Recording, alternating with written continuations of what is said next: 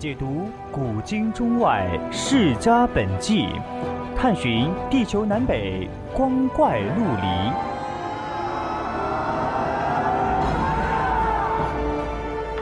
拨开历史迷雾，挖掘未解之谜。大千探奇，秘境追踪，VOC 广播电台百科探秘，为你展现神秘莫测的宇宙进程。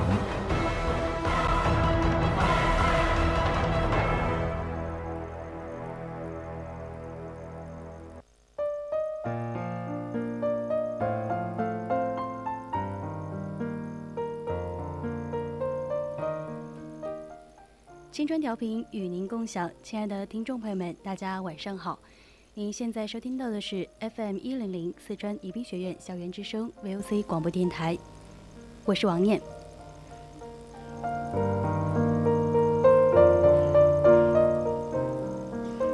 在芸芸众生之中，有一类人，他们智慧高超，手段诡诈，行踪不定。他们从事着神秘莫测的工作，既让人望而生畏。也使人产生无限的好奇。我们看不到他们，而他们却实实在在的存在着。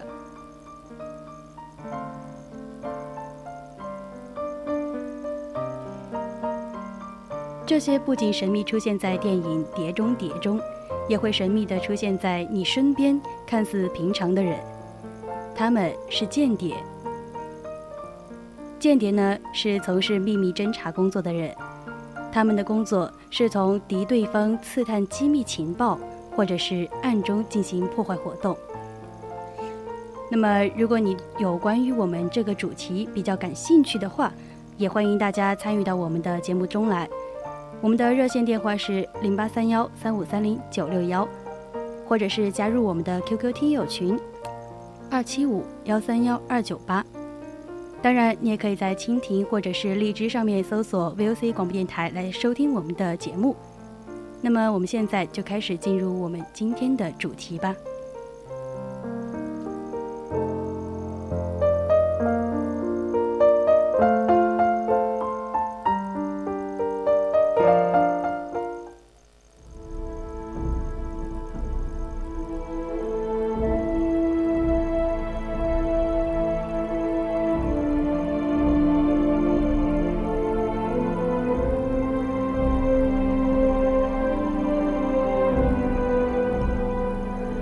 在历史上，间谍被人们称为是世界上第二种最古老的职业。它出现在原始社会的末期，那个时候各部落的相互交战，就有了间谍的活动。而中国的间谍活动始于夏朝的四少康。传说夏朝的第三个君主太康不务正业。他手下的勇猛善射的大将后羿，利用太康外出的机会，把握了朝政，立了太康的弟弟仲康为国君。后来后羿大权独揽，而后羿的属下韩卓，在骗取了后羿的信任之后，谋杀了后羿。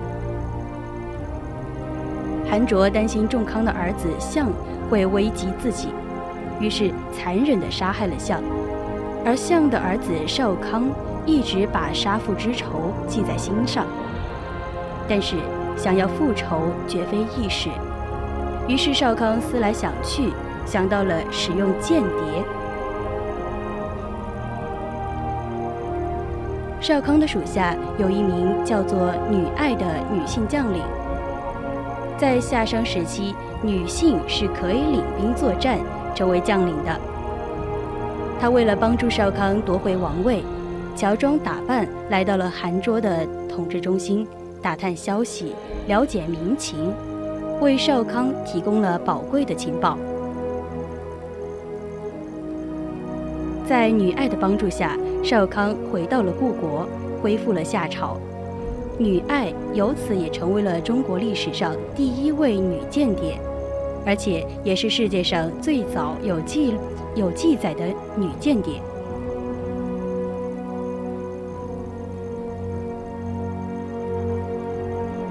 少康是我国第一个使用间谍的国君。令人深思的是，有史记载的第一次用谍，就促成了这么一件大事。由此看来，间谍的作用的确是不可轻估的。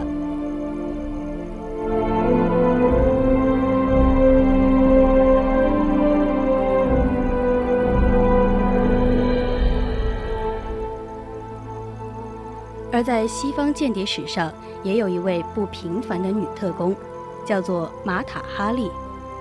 她的原名叫做玛格丽特。玛塔·哈利是所有利用美貌、智慧和性从男人身上获取秘密的女间谍中最为著名的一位。她靠柔软的身躯和精湛的武技，从男人那里获取情报。她之所以不平凡。是因为她原本只是一个沦落的女子，却摇身一变，成为了巴黎夜总会的大五星。多少名流显贵拜倒在她的石榴裙下，而她却尽情地周旋于欧洲的军政要人之间，最终成为间谍，写下了间谍史上最美的一页。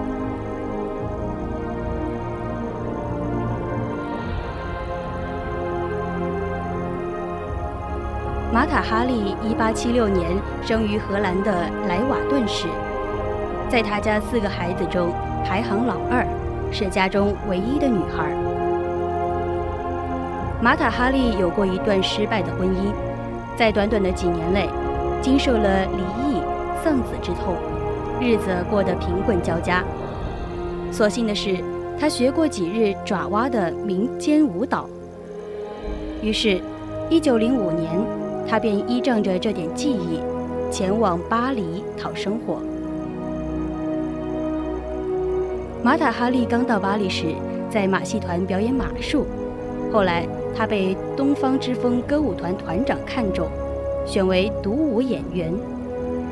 马塔哈利将在爪哇学到的舞蹈与巴黎的现代舞相结合，创造了极具商业特色的现代脱衣舞，将东方的舞蹈。在巴黎推向了新的高峰，而他本人也很快成为了巴黎流行时尚的符号。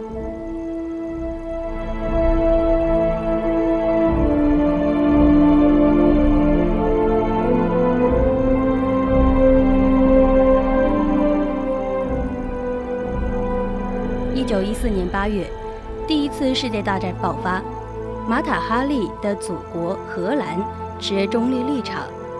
所以，他得以凭借荷兰的护照，顺畅地往返于法国和荷兰之间。由于战争的缘故，他的旅行线路被迫穿越西班牙和英国，而这些国家恰恰是德国间谍最为活跃的地区。他很快就被德国的特工纳入视线。不久，德国人招募他做间谍，让他以艳舞演员的身份。获取法军军事情报。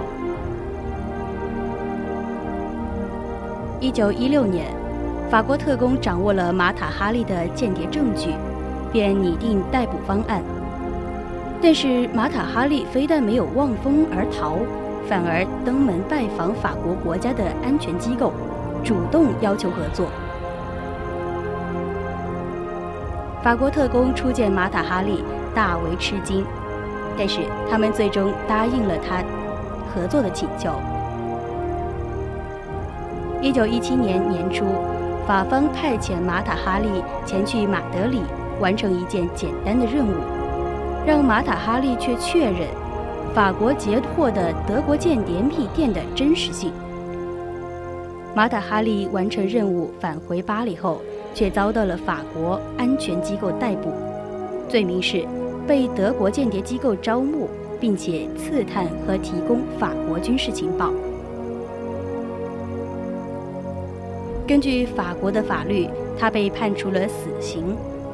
而时至今日，马塔哈利的档案卷宗也没有完全公开。马塔哈利是否是双面双料间谍，史上也是争议很大。德国的史学家认为，他所谓的双料间谍行为被人过度的解读，缺乏足够的证据。从目前的资料看，他至多只是平淡无奇的小卒间谍，根本不可能建立多大的功业。他在间谍方面的名声远不如他在舞厅的脱衣舞的名声大。可是，他在法国被当作间谍处死，却为他平添了无上的荣耀。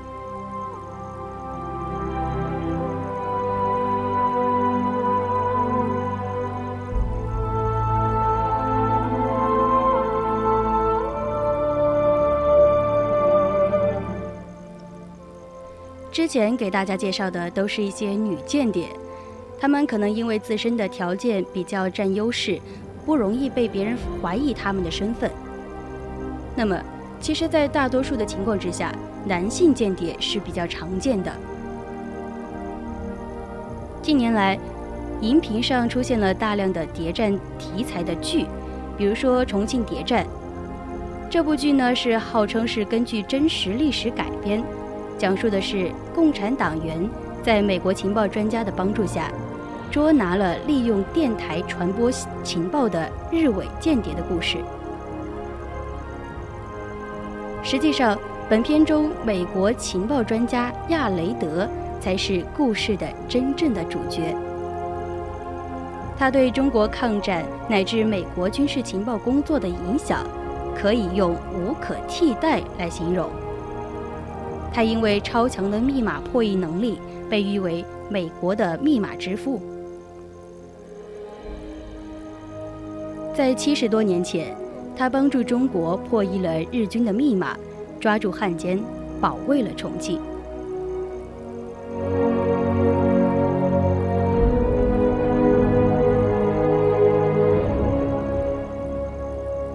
一九一二年。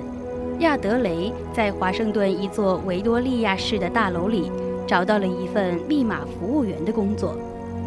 由于空闲时间太多，亚德雷把精力都放在了自己喜欢的密码技术上。到1914年初，这个年薪只有900美元的密码报务员，已经成为了美国密码分析界的大师。当时的美国在密码加密方面要落后欧洲军事强国至少三十年。亚德雷只用了几个月的时间，就解开了所有正在使用的美国密码。一时间，关于这位密码天才的故事在美国的领导层传开。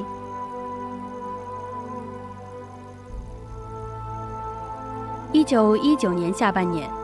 美国国务院强烈要求黑匣子的工作重心放在破译日本外交密码上。通过一战捞取大量既得利益之后，日本已经显示出了独霸东亚的雄心，并且大肆的扩充海军。美日互相将对方视为潜在的头号假想敌。但是，由于日本的障碍和日本密码系统的复杂性。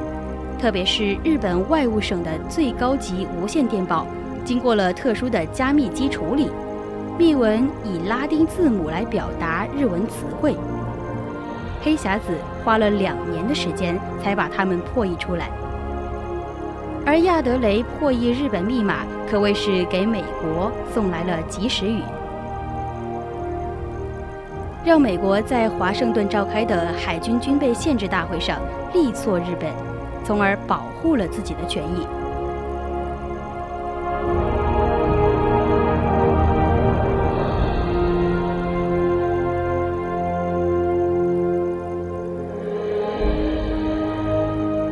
但是，不管亚德雷是多么天才的密码专家，他都不是一个合格的生意人。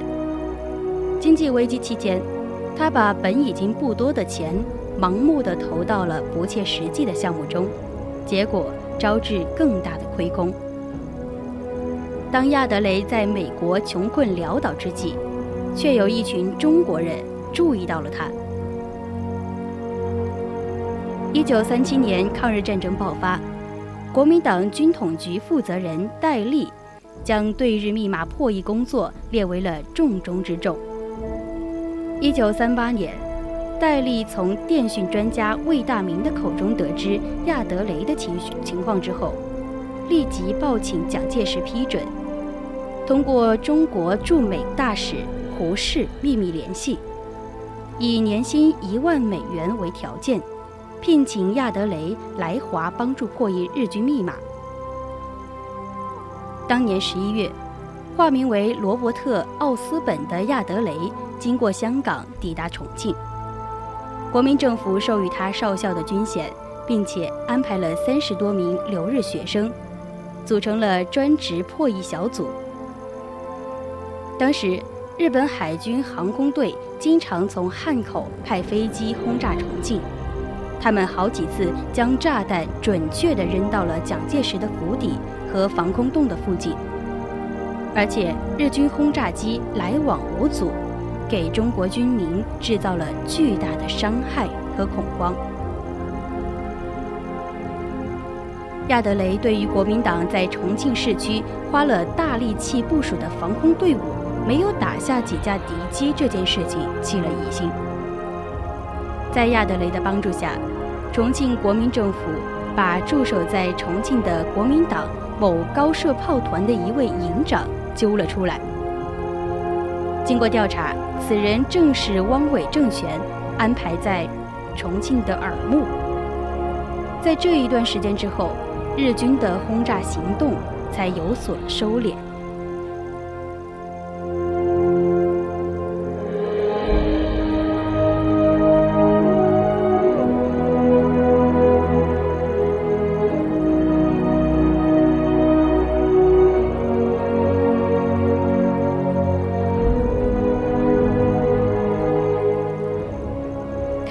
伪装者的朋友们都知道，里面的主角明楼是一名三面间谍，伪装自己的身份，隐藏自己的姓名，做着光明又黑暗的事。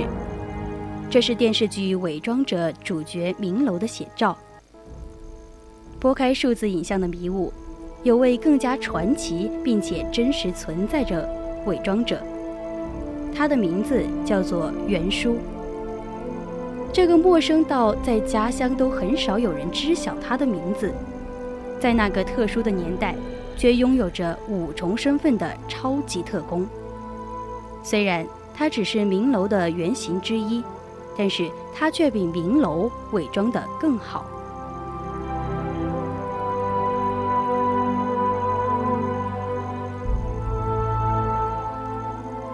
双重间谍乃至三重间谍。并不算很稀奇，但是五重间谍恐怕世界上也就袁叔独一份了。在十四年的情报生涯里，他周旋于多个舞台，戴着多重面具，敌人总也拆不穿。袁叔出生在一个没落的书香府邸，少年时的袁叔干过卖大饼、油条和擦皮鞋等小生意，帮补家用。也正是因为这段颇为艰难的青少年生活，磨练出了袁叔坚强的意志。一九二五年，十四岁的袁叔看过学者任伯涛的运用新闻学之后，对新闻产生了兴趣。在一次狂飙社的集会上，袁叔遇见了任伯涛，他向这位老学者请教。并倾诉了自己对于上海报纸的不满。袁叔决心，将来自己一定要办一张站在人民立场上的报纸，得到了任伯涛的赞许与鼓励。此后，袁叔开始向一些报社投稿，稿件不断的被采用。后来于1931年创办了《文艺新闻》。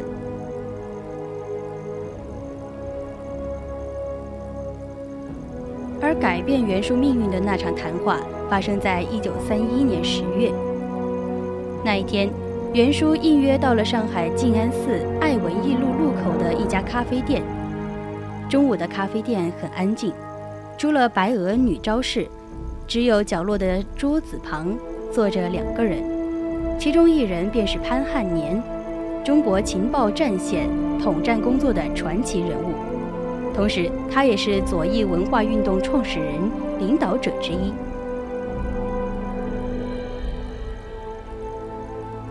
潘汉年对袁叔说：“您要加入前卫组织，经过一段时间的考察，我们认为你的愿望可以实现了。于是，没有党旗，没有宣誓，袁叔加入了中国共产党。潘汉年接下来的话，成为了袁叔一生命运的转折点。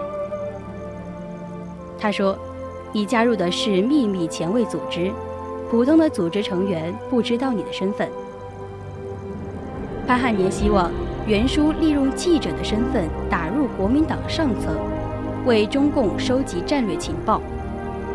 这次谈话让袁叔兴奋，同时巨大的压力也向他袭来。毕竟他没有从事过情报工作的任何经验。确实，在中国情报史上，以新闻记者身份出现的特工，可能并不少。而先有新闻记者身份，再从事情报工作的，袁叔几乎算是第一人。从1931年10月到1945年10月，袁叔从事中共地下情报工作长达14年之久。他的身份大致分为。中共特别党员、国民政府、日方严谨机关、汪伪政权和上海青帮。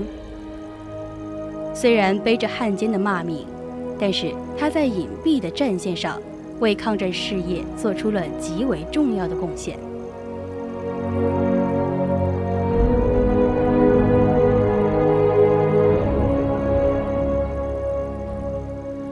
好了，由于时间关系，我们上半段的节目就到这里。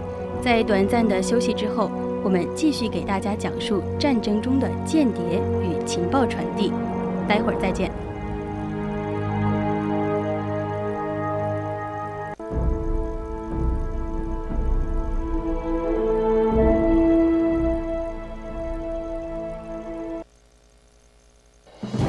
解读古今中外世家本纪。探寻地球南北光怪陆离，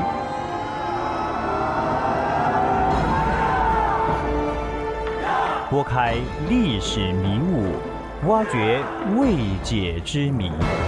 大千探奇，秘境追踪。VOC 广播电台百科探秘，为你展现神秘莫测的宇宙进程。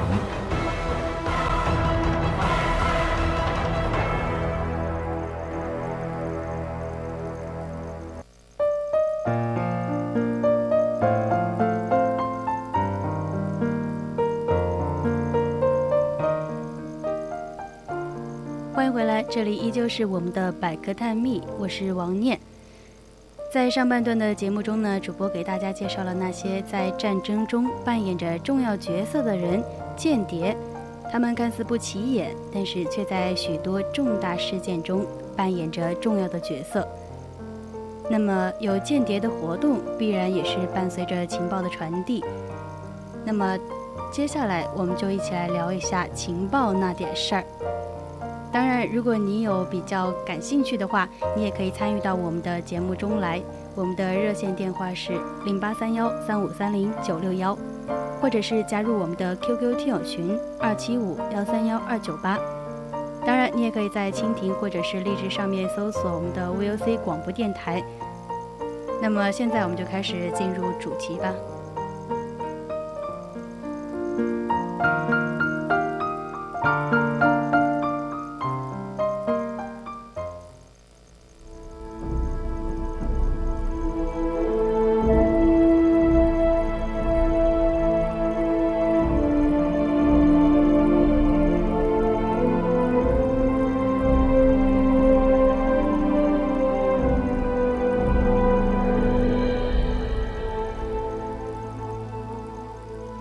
在窃取了情报以后，需要将情报迅速并且安全地传递出去，这可不是一件轻松的事情。在我国古代的间谍活动中，常常用风筝来传递情报。间谍将情报卷成像火柴杆那样的细条，塞入到风筝的主骨架中，然后将风筝放到天空上去。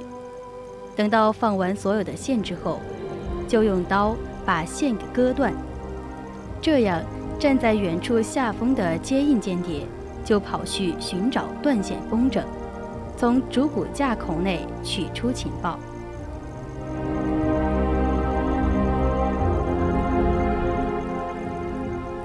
我国古代条幅画的卷轴也是绝妙的传密暗合。用条幅画卷轴传递情报的方法，甚至被外国的高级间谍使用。英国陆军情报局曾经破获了一起重大的间谍案，反间谍报官员发现了一名间谍的许多密件都藏在一幅中国画的卷轴里，但是。因为这些情报传递方式体积大不方便，很容易引起注意，所以间谍技术部门又制作了一种空心的硬币。使用这种空心的钱币，即使在大众广场之中进行交换，也不会引起反间谍人员的注意。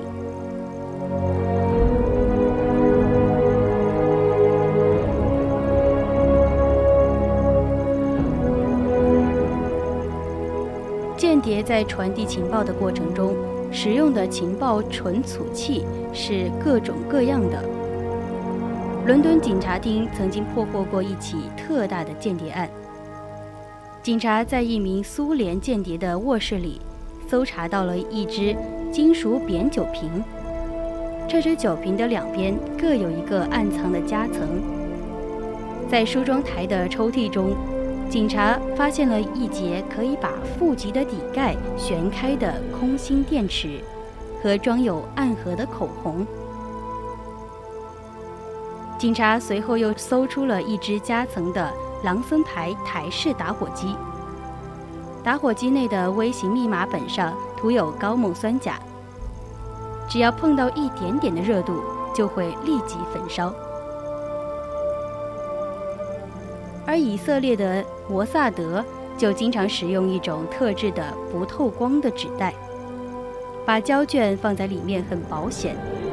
只要遇到危险，只要轻轻的一撕，袋内的胶卷就会被曝光，这样也就什么证据都没有了。还有人发明了一种握手粘剂，把这种握手粘剂。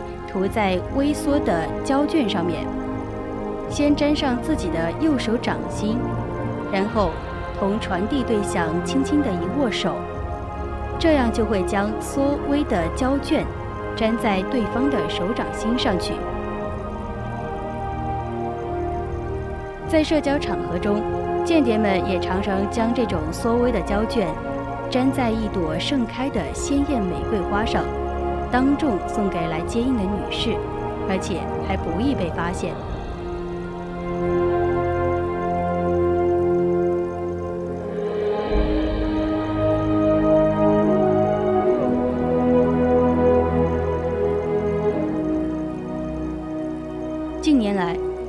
的秘密传递又发展为了一门缩微技术。这种技术能够把一卷胶卷。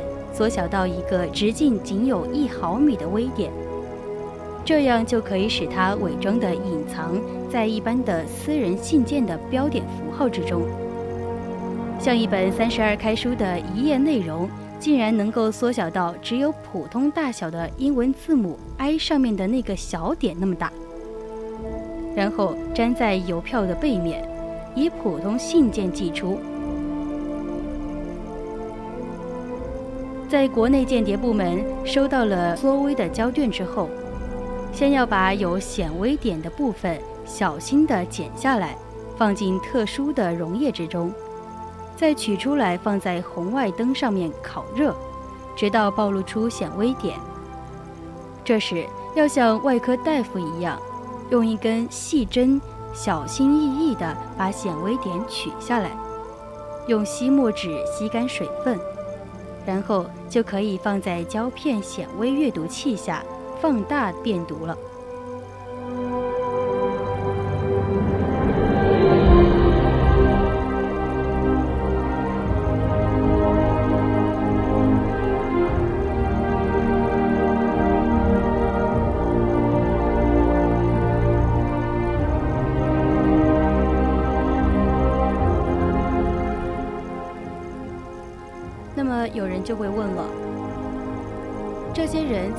是间谍工作的时候，都会采用哪些密码或者是暗号来作为传递信息的语言呢？在一些谍战影视作品中，我们可以看到一些常用的间谍技术。一种是常用的摩尔斯码。摩尔斯码大家并不陌生，但是由于间谍技术的隐秘性，一些以摩尔斯码传出去的信息显然无法通过传统的电台式的方式，而需要经过一些巧妙的转换。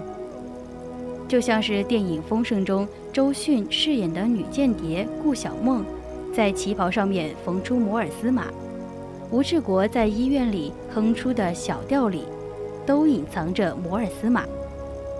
这些都是摩尔斯码隐秘的用法。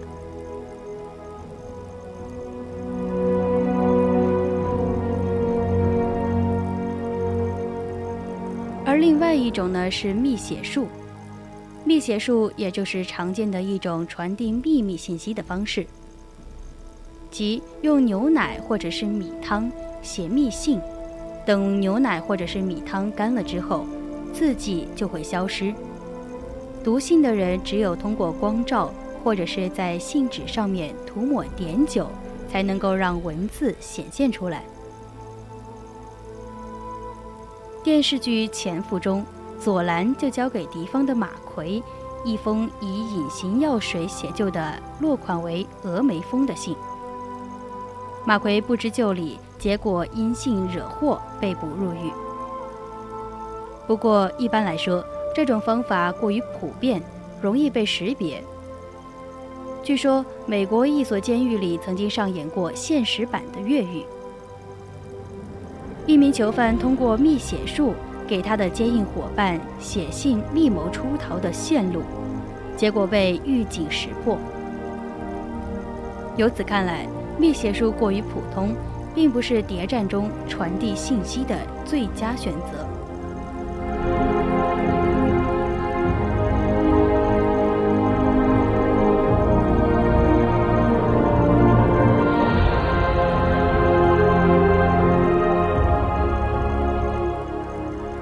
一种呢，就是暗语，这是一种事先约好的，用以与自己人接头或者是区别敌我的隐语。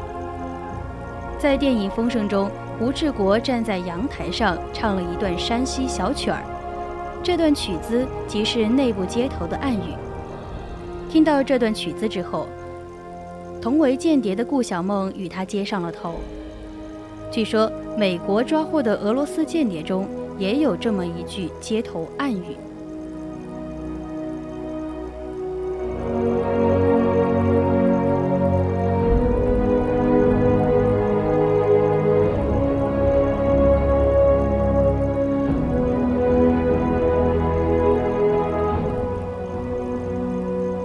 除了这些极为大众化的传递方式之外，历史上各国间谍传递情报的方式可谓是五花八门。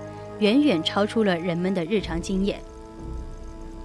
例如，在二战时期，有一位逃亡到英国的挪威人汉斯·拉尔森，曾经创办过一份《天体运动者》杂志。这本杂志以色情著称，谁又会把这本开放的成人杂志与严肃的谍战联系起来呢？不过，他可以逃脱普通人的怀疑。却难以逃过英国情报机关的火眼金睛。拉尔森和他的《天体运动者》杂志很快引起了英国军情处的怀疑。他们逮捕了拉尔森，在审讯中得知，拉尔森是一名受过严格培训的德国间谍。他运用纸蜡在杂志上标注了一些不会引起普通人注意的标志。只有那些知道秘密标志位置的德国间谍才会找到并且阅读这些情报。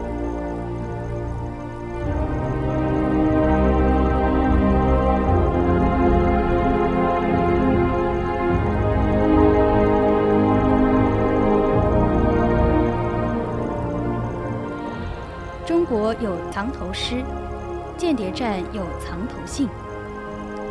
一九四二年，英国军方截获了一封休伯特写给珍妮特阿姨的信。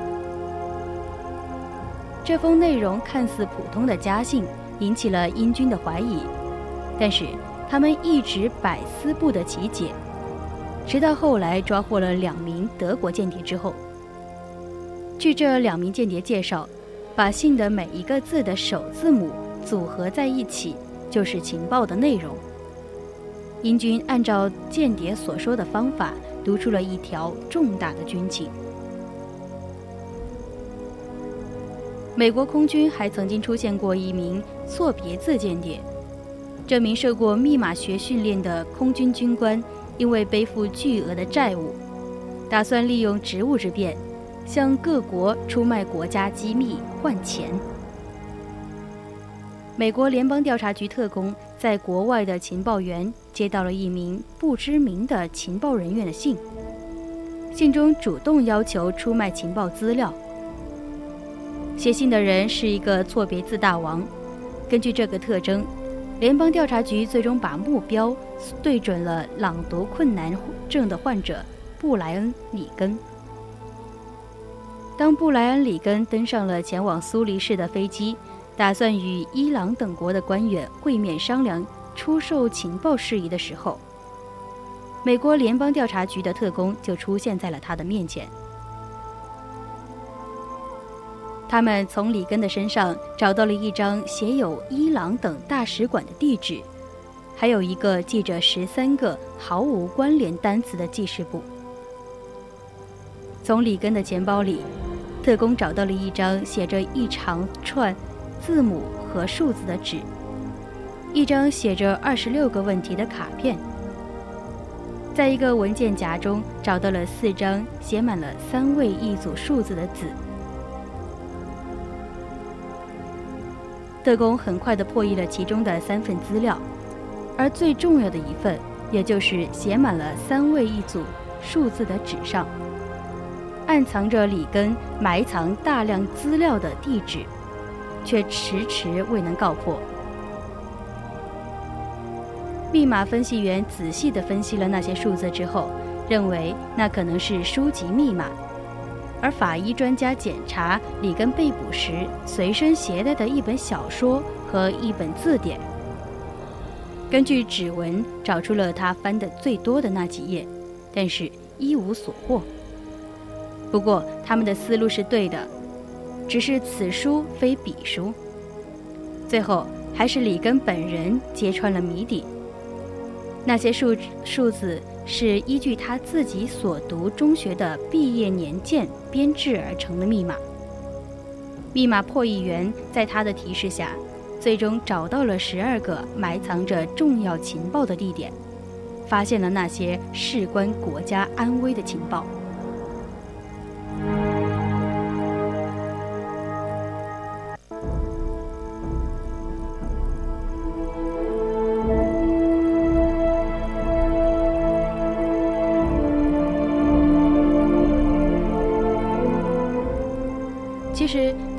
传递不仅仅是靠物品，而且还可以利用实物。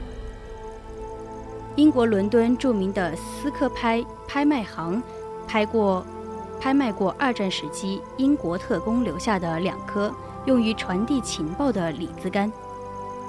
谁会想到，普普通通的李子杆，在第二次世界大战时期，竟然是特工用的一种秘密武器？穆洛是当时使用过李子干的人之一，他的侄孙马歇尔向美联社的记者透露说，他的姑祖母曾经住在伦敦北部的一所大房子里，那里有一间大浴室，供特工们制作特殊的李子干。特工们将坚硬的李子干用水泡软后，挑出果核，再小心翼翼地将。用蜡纸包裹好的秘密纸条，放进了果干里，最后再用李子晒干，并装入食品袋中，送到给狱中的囚犯，帮助他们越狱后找到回家的路。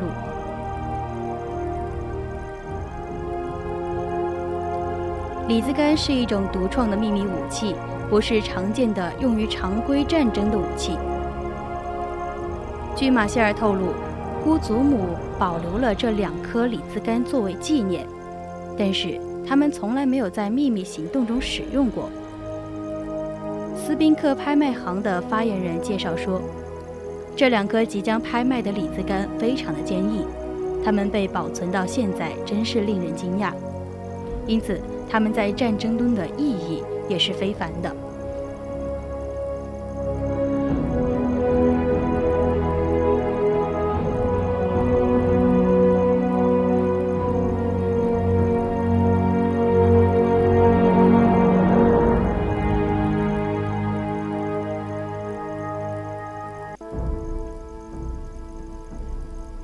可乐和咖啡在我们的生活中非常的常见。大家也比较喜欢喝，而这种非常常见并且好喝的饮料，在情报传递的过程中也能够起重要的作用。以色列的魏茨曼科学科学研究所将饮血术进一步的发扬光大，利用可乐、漱口水或者是速溶的咖啡传递消息。研究人员在《自然通讯》杂志上发表文章说，新方法的秘密在于荧光分子。这种荧光分子与特定的化学物质接触后，会发出不同的波长。测量波长能够获得密码。解密之后就能够得到具体的消息。举例来说，特工可以用含有荧光分子的液体书写情报。液体干燥之后不会留下任何的痕迹，而解密员只需要把可乐等特定的液体喷洒在上面，就可以通过简单的仪器测量波长，解密出内容。如果特定的液体不对，解出的密码也就不对。也就是说，这种方法是隐血术与加密技术和密码保护的结合，保密性能非常的高。当然，如果是下次你要是在酒吧里面看到有人悄悄地把可乐吐在纸巾上，仔细地端详，可要小心了，因为你可能正在目睹间谍的工作。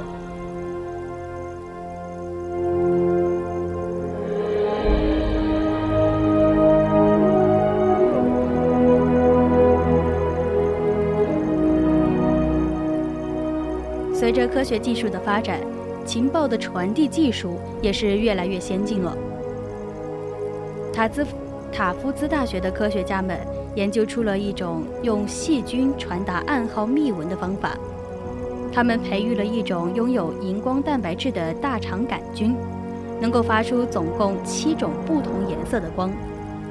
因此，假如以两个细菌为一组，就能够通过七七四十九种。组合来表达二十六个字母、十个阿拉伯数字，再加上几个符号，这样一来，传递信息就非常的便捷。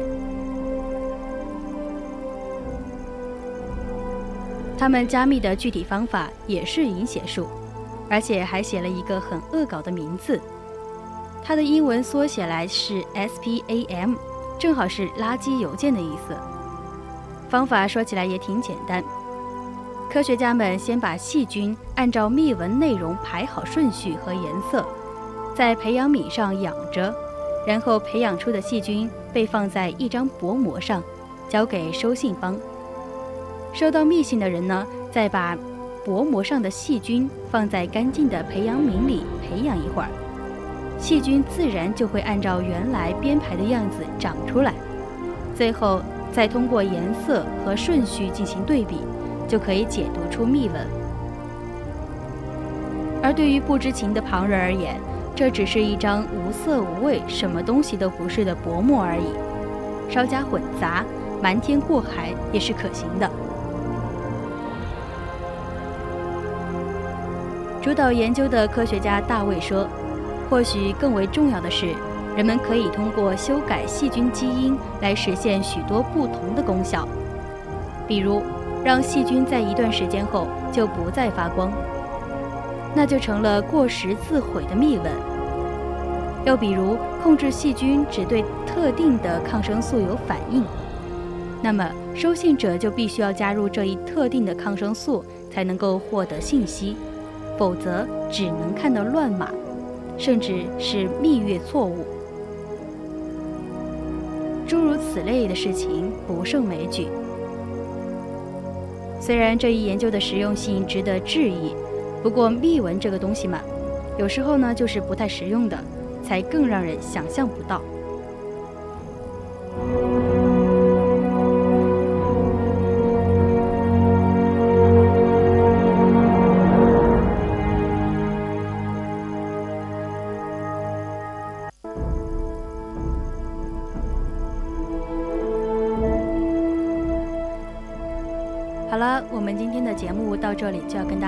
再见了。希望今天的节目让大家有所收获。对信息的收集以及传递也有所了解，也希望大家喜欢今天的节目。我是王念，咱们下期再见。